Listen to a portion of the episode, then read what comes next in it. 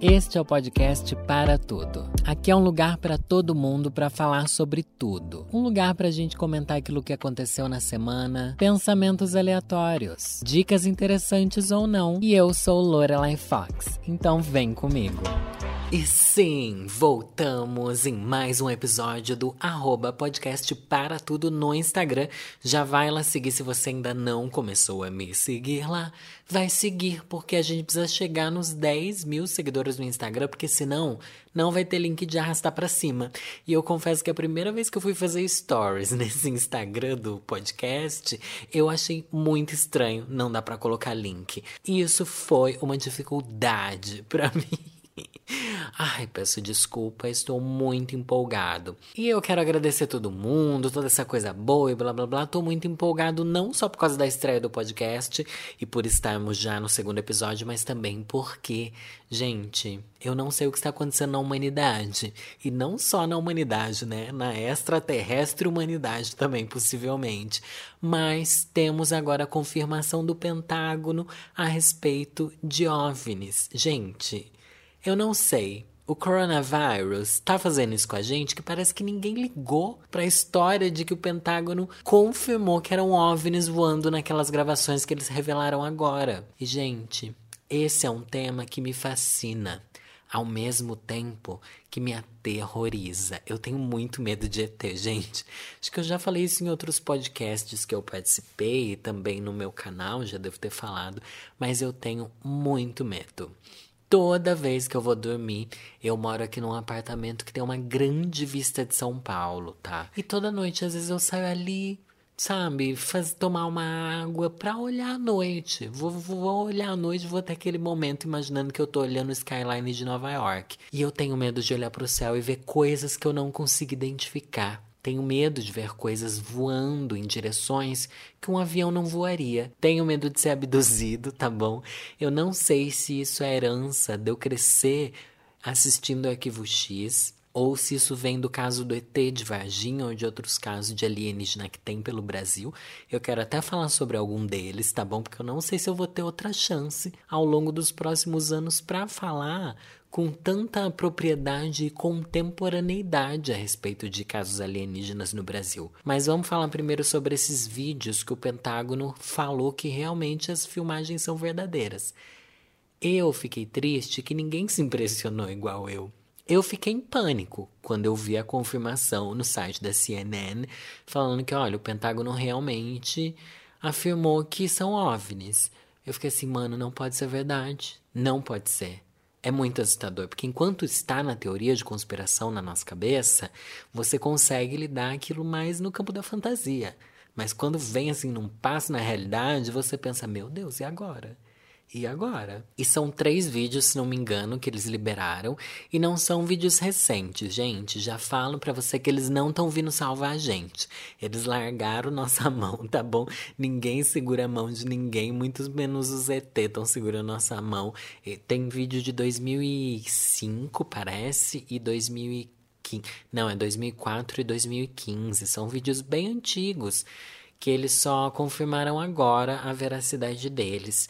E são, assim, hum, bem suspeitos. Não é o tipo de OVNI que a gente pensa de cara que é um OVNI. Porque geralmente, nesses OVNIs que são avistados, você vê várias manchas e tal. Esses parecem coisas que a gente ainda pode descobrir uma hora ou outra. Que na verdade eram naves, testes da, da CIA e tal. Porque tem isso mesmo o governo americano, em outras fases da história, eles faziam testes de coisas, aeronaves e tal, que um departamento dos Estados Unidos não sabia desses testes. Então, às vezes, a Marinha não sabe de um teste que a CIA está fazendo, ou que as Forças Armadas e blá blá blá. Então, tem essa coisa meio sigilosa, isso já aconteceu em outros momentos da história. Então, pode ser que esses negócios avistados por essas câmeras tenham sido naves e testes de coisas que os humanos tenham feito. Isso é muito chato, é muito chato, tá bom? Eu preferia que fosse uma coisa muito mais louca ali sendo filmada, ao mesmo passo que eu não queria que fosse uma coisa muito mais louca, porque daí meu pânico aumenta. Vocês podem ver que eu tô um pouco exaltado nessa gravação de hoje. E eu quero lembrar vocês que existe uma diferença muito grande quando a gente fala sobre extraterrestres e sobre OVNIs. OVNIs são nada mais, nada menos do que objetos voadores não identificados. Inclusive, o governo dos Estados Unidos e as agências de vigilância aérea e tal, quem supervisiona o espaço aéreo, nem chamam mais de objetos, eles chamam de fenômenos, fenômenos não identificados, fenômenos voadores não identificados, whatever, coisa no céu que ninguém sabe o que é. Porque muitas vezes gravações assim são ou naves que eles não conseguem identificar, naves de seres humanos, ou então são coisas é, meteorológicas, balões meteorológicos, até tipos de nuvem, tipos de raio diferente que acontecem. Tem muita coisa que acontece no céu que a gente não identifica. E tudo isso se torna um OVNI. Não é chato? É muito chato. É muito chato. Tava vendo até alguém no Twitter falando assim: se eu tacar um chinelo pela janela e você não souber o que é, que, que é aquilo que está voando, aquilo é um objeto voador não identificado, mesmo que seja um chinelo. Se você não identificar, ele se torna um OVNI. Mas isso me leva a outra parte aqui do meu programa de hoje que vai ser um History Channel, tá bom? Se prepara, porque eu gosto do History Channel. Ao mesmo tempo que eu quero que ninguém acredite no History Channel, porque é muito ruim a gente começar a acreditar em teorias de conspiração. O Brasil tem um dos casos de, de ufologia mais famosos do mundo. Vocês sabem que você vai rir agora que eu vou falar isso, tá bom? Mas a gente tem o caso do ET de Varginha. O nome é muito ruim, né? O nome é muito ruim. Dizem que o caso do ET de Varginha é o segundo caso de de, de disco voador mais famoso do mundo. O primeiro é o de Roswell, que foi em 1947, já faz muito tempo, e o segundo é o ET de Varginha, é isso que dizem. Então é um caso muito importante para a ufologia internacional e não envolve só aquelas meninas que encontraram o ET, que elas tiveram, elas, elas tiveram um encontro ali, de contato de primeiro grau, segundo grau, sei lá, não entendo os graus. E elas tiveram elas passaram pelo terreno baldio ali e viram o ET. O ET Bilu. Não era o ET Bilu, gente. Era outro ET que não falava. Só que antes disso tiveram avistamentos no céu, tiveram vários fenômenos que aconteceram naqueles mesmos dias que levaram até o caso do ET de Varginha e é um caso muito mais complexo do que a gente imagina. É um caso que envolveu pessoas sendo coagidas a sumir, desaparecer, pessoas que passaram mal, enfim, tem toda uma história para a gente se aprofundar. Tem outro caso ainda aqui no Brasil que é um caso mais assustador. Não sei se vocês já ouviram, você que está me ouvindo aqui, você vai jogar no Google agora.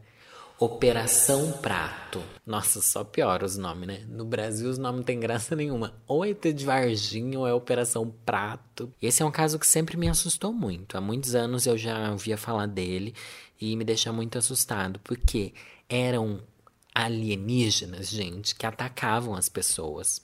As naves deles atacavam as pessoas, machucavam as pessoas ao longo de muito tempo uma cidade lá no interior do Pará foi atacada por luzes que vinham do céu e essas luzes quebravam o, o, telhado das pessoas, queimavam as pessoas durante a noite, então era uma situação muito aterrorizante e muito assustadora.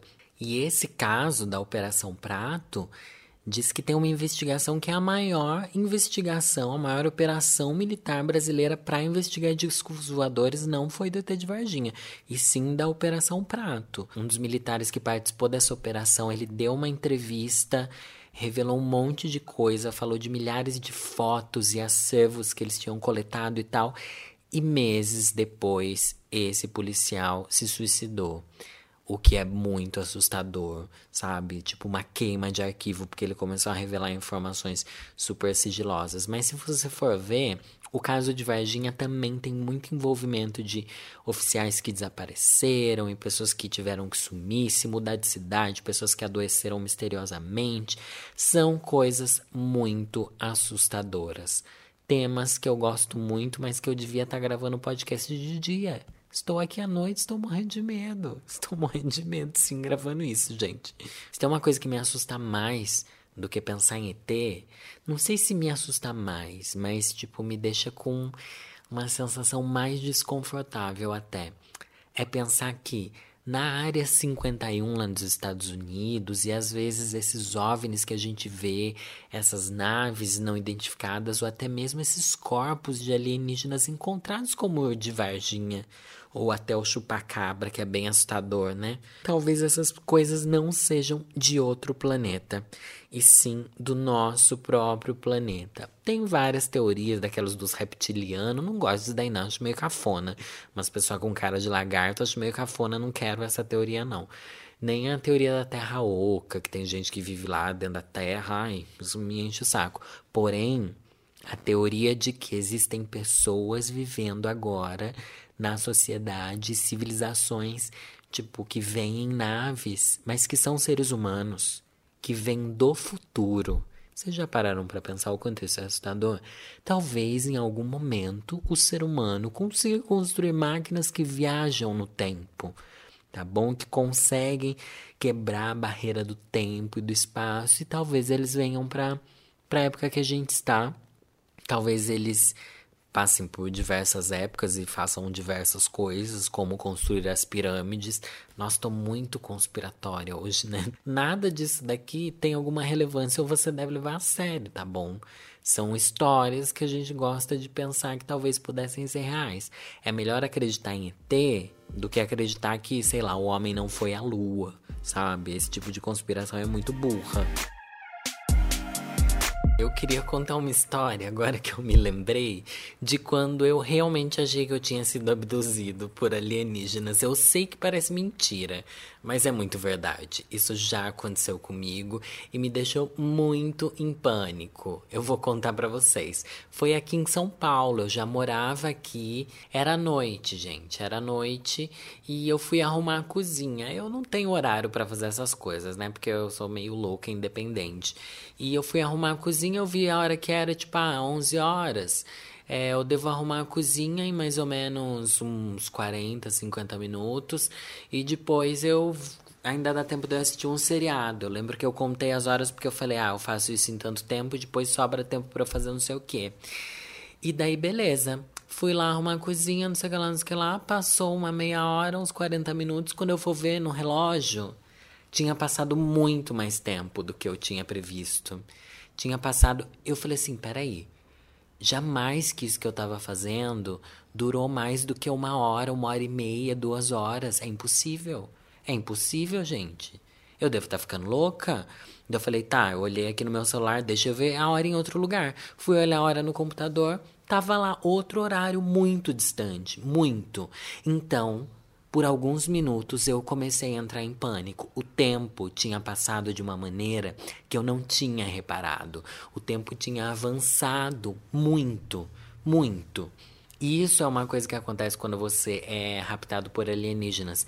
Se você é abduzido, você se encontra às vezes depois em outro lugar ou no mesmo lugar que você estava, só que você perde a noção do tempo porque eles sugam ali a sua mente, sei lá o que acontece, né?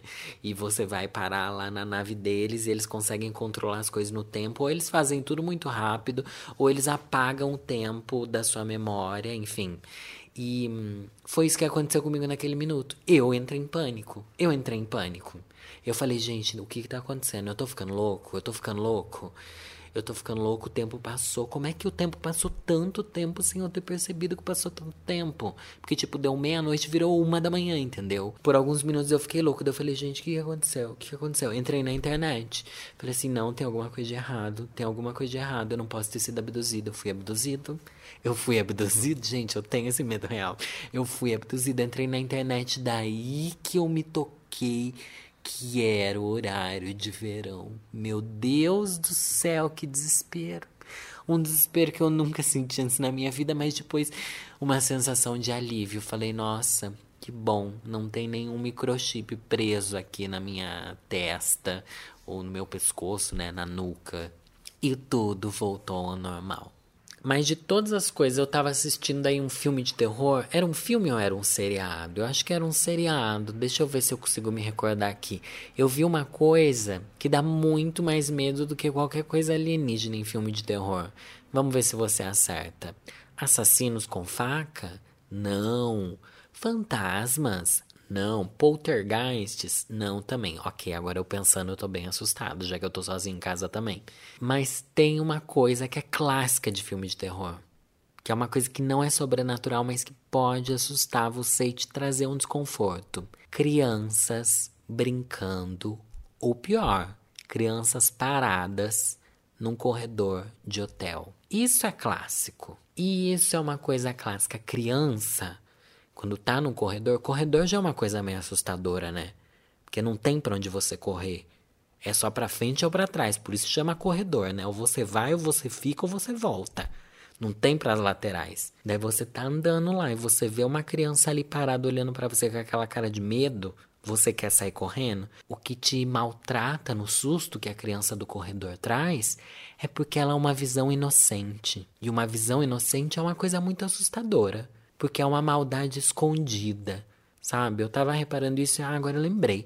Que eu comecei a assistir um episódio de American Horror Story.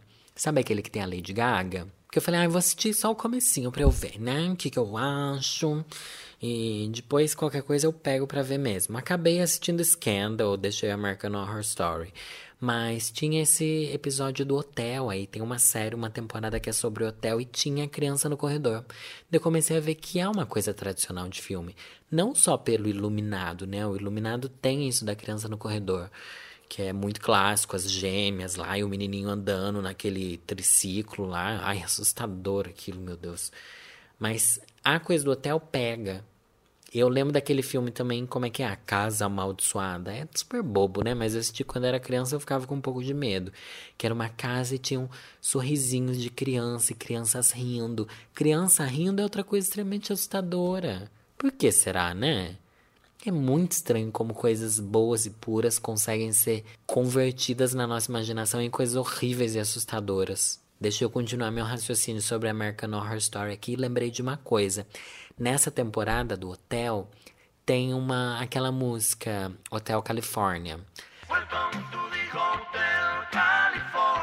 Muito interessante tal, muito legal eles colocarem essa música, porque essa música fala justamente de um hotel mal assombrado, que a pessoa pode entrar, mas ela nunca vai poder sair, sabe? É uma coisa assim meio de medo. Lembrei que um dia eu postei essa música nos meus stories. E falei, nossa, essa música é muito legal, é, a letra dela, não sei o que lá, não sei o que lá. Algumas pessoas me responderam, ah, é a música da série da Lady Gaga? Eu fiquei assim, dei aquela pausa dramática, né? Não vou dar aqui porque vai ficar um silencião. Se eu tivesse um vídeo aqui, eu poderia fazer uma pausa, mas aqui não vou fazer. Mas você entendeu que eu fiquei meio assim, sem reação das pessoas não conhecerem músicas que a gente conhecia, que todo mundo conhecia.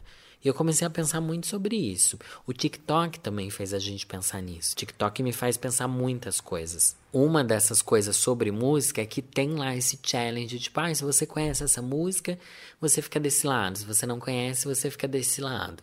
Daí eu vi vários TikToks de pessoas que não conheciam nenhuma dessas músicas mais antigas que diga-se de passagem são as minhas músicas favoritas. E eu fiquei pensando, mano, por quê? Por que, que essas pessoas não conhecem? Por que, que os adolescentes de 15 anos não conhecem Hotel California e eu conheço Hotel California? Sendo que também não é da minha época, é de uma época anterior à minha, sabe?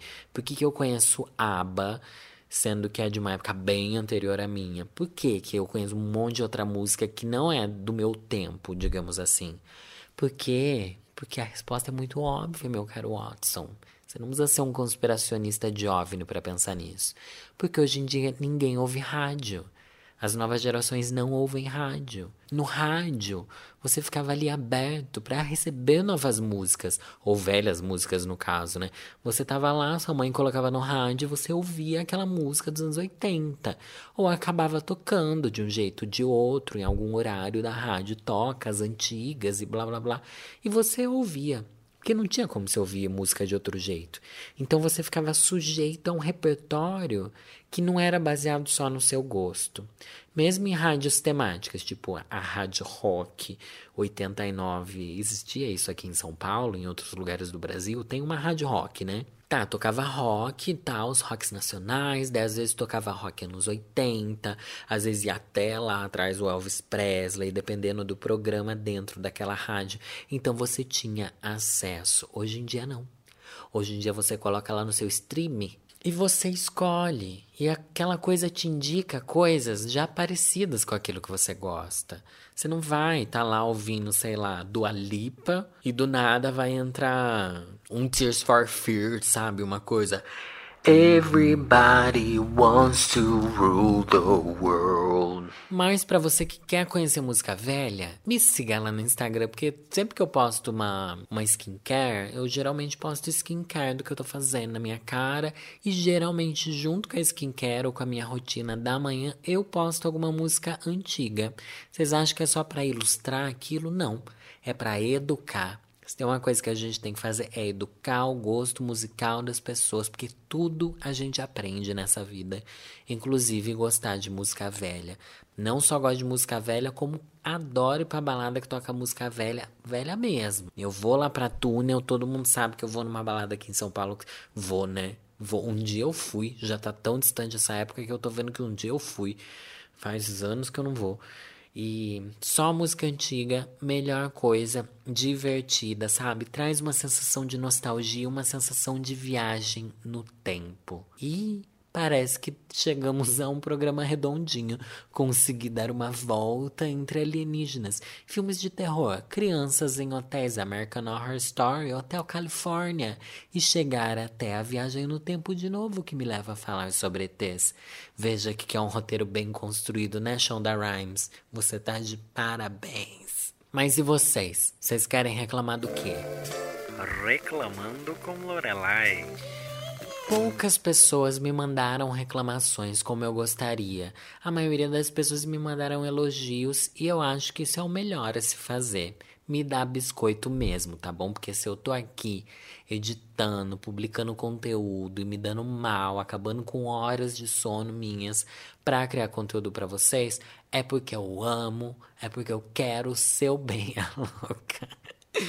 Mas eu vou ler aqui alguns comentários que eu achei curiosos e responder algumas perguntas e provavelmente reclamar do que vocês estão reclamando. Só para te irritar, tá bom? Porque se já não bastasse a dificuldade da vida, você vem nesse podcast para dificultar mais ainda. O problema é que agora chegou aqui um caso de uma menina que eu não sei se se eu posso falar o nome dela. Eu acho que eu não posso, porque ela vai tá passando vergonha aqui, né? Você tá passando, viu? É, ela falou que ela já namorou quatro vezes, todos relacionamentos duradouros de anos e que ela já foi traída. Inclusive, um dos namorados traiu com uma das melhores amigas dela em um churrasco e ela estava presente. Olha só, uma história aqui de filme, amiga. Agradeça pelo menos por isso.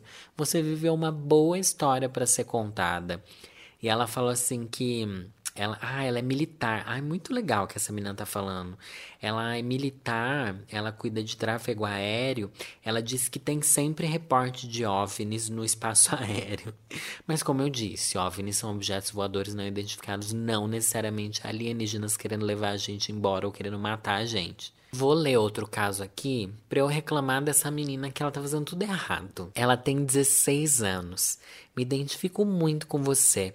Vim te pedir uma ajuda, pois você é mais experiente na vida. 16 anos eu tenho mais do que o dobro da sua idade. Isso não quer dizer que eu seja mais sensato, né? Mas enfim. Estou em um relacionamento há cerca de um ano.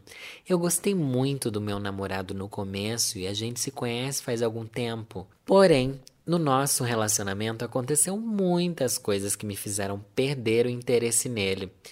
Amiga, não são coisas que acontecem, a vida acontece. A vida torna tudo desinteressante. Você podia estar namorando, sei lá, o Steven Spielberg. E mesmo assim não seria interessante bastante depois de um ano. Porque tudo é um tédio quando a gente se acostuma. Só sei que ela termina o conto dela aqui, que é enorme, né, gente? Pelo amor de Deus, a menina escreveu tudo, pelo menos ela escreveu bem.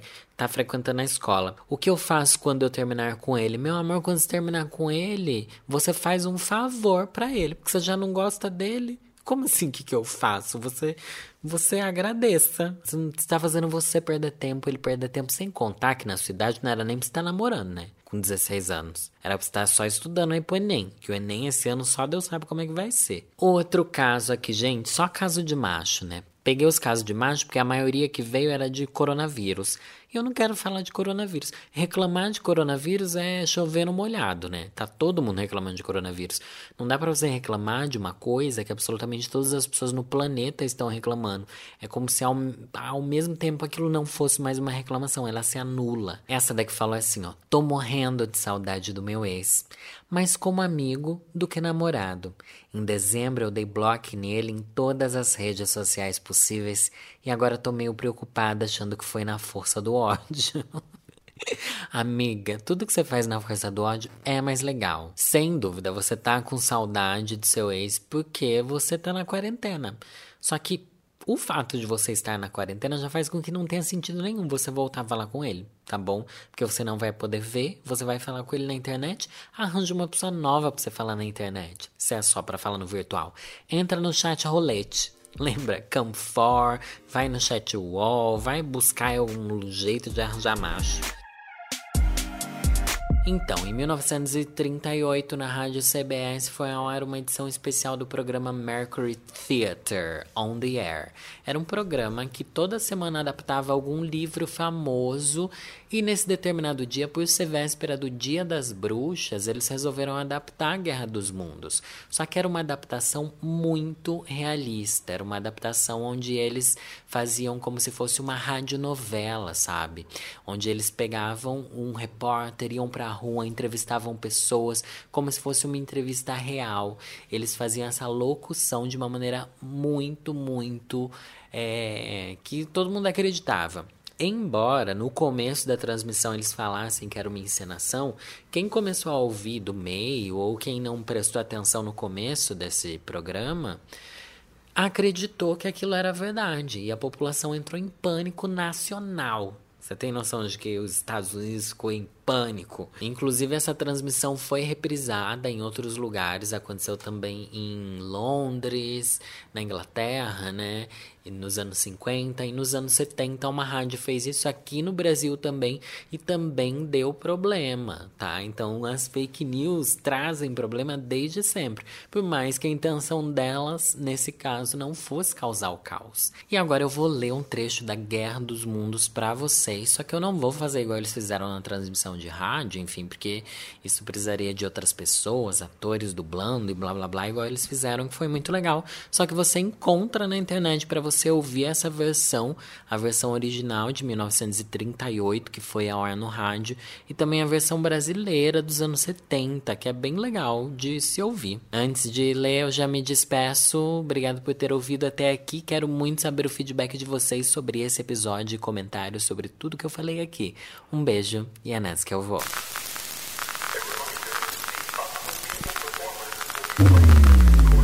Nos últimos anos do século XIX, ninguém teria acreditado que este mundo estava sendo meticulosamente observado por seres mais inteligentes do que o homem e, no entanto, tão mortais como ele. Os homens moviam-se de um lado para o outro em seu planeta, tratando dos seus pequenos negócios serenamente, na certeza do seu poder sobre a matéria.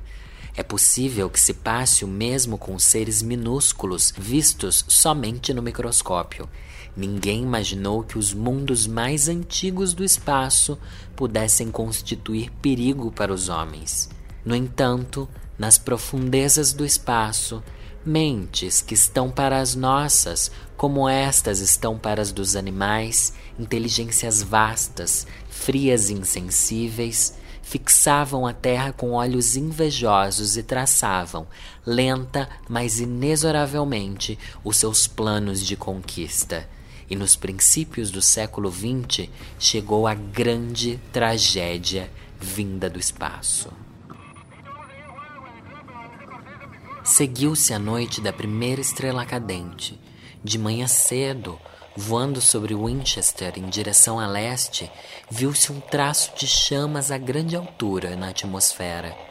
deve ter sido visto por centenas de pessoas que o tomaram por uma vulgar estrela cadente. Albin, ao descrevê-la, afirmou que deixava atrás de si um rastro esverdeado que luzia durante alguns segundos. O impacto do projétil abriu um enorme buraco e a areia e o cascalho tinham sido arremessados com violência em todas as direções. A parte oriental estava em chamas e erguia-se na alvorada uma delgada coluna de fumaça azul. As pessoas se aproximaram do objeto surpreendidos com o tamanho e ainda mais com a forma, dado que a maioria dos meteoritos são mais ou menos redondos. Durante cerca de um minuto não era possível compreender o que aquilo significava. Embora o calor fosse excessivo, dava para descer no fosso, rente ao objeto, para ver melhor as coisas. Nesse momento, a explicação surgia bruscamente. Dois grandes olhos escuros fitavam-me imperturbáveis. A massa que os emoldurava, de certo a cabeça, era redonda e podia-se dizer que tinha um rosto com uma boca debaixo dos olhos cuja orla sem lábios tremia, arquejava e gotejava saliva. Impossível conceber o horror que causava a estranha aparência. Depois da rápida visão que tivera dos marcianos ao emergirem do cilindro no qual tinham chegado à Terra, de súbito, verificou-se uma explosão de luz e uma certa quantidade de fumaça luminosa esverdeada saiu do poço em três baforadas distintas, as quais subiram no ar calmo, diretas, uma após a outra. Em seguida, relâmpagos de chama real, um clarão brilhante pulando nas pessoas que estavam à volta. Era como se um jato invisível colidisse com eles e os transformasse de súbito em chamas brancas como se cada homem se incendiasse brusca e momentaneamente. Essas mortes em chamas, esta espada de calor invisível e inevitável propagava-se rápida e regularmente. Tudo isso acontecera com uma tal rapidez que eu fiquei paralisado, ensurdecido e cego pelos relâmpagos. Se aquela morte se tivesse propagado num círculo maior, eu teria sido inevitavelmente aniquilado.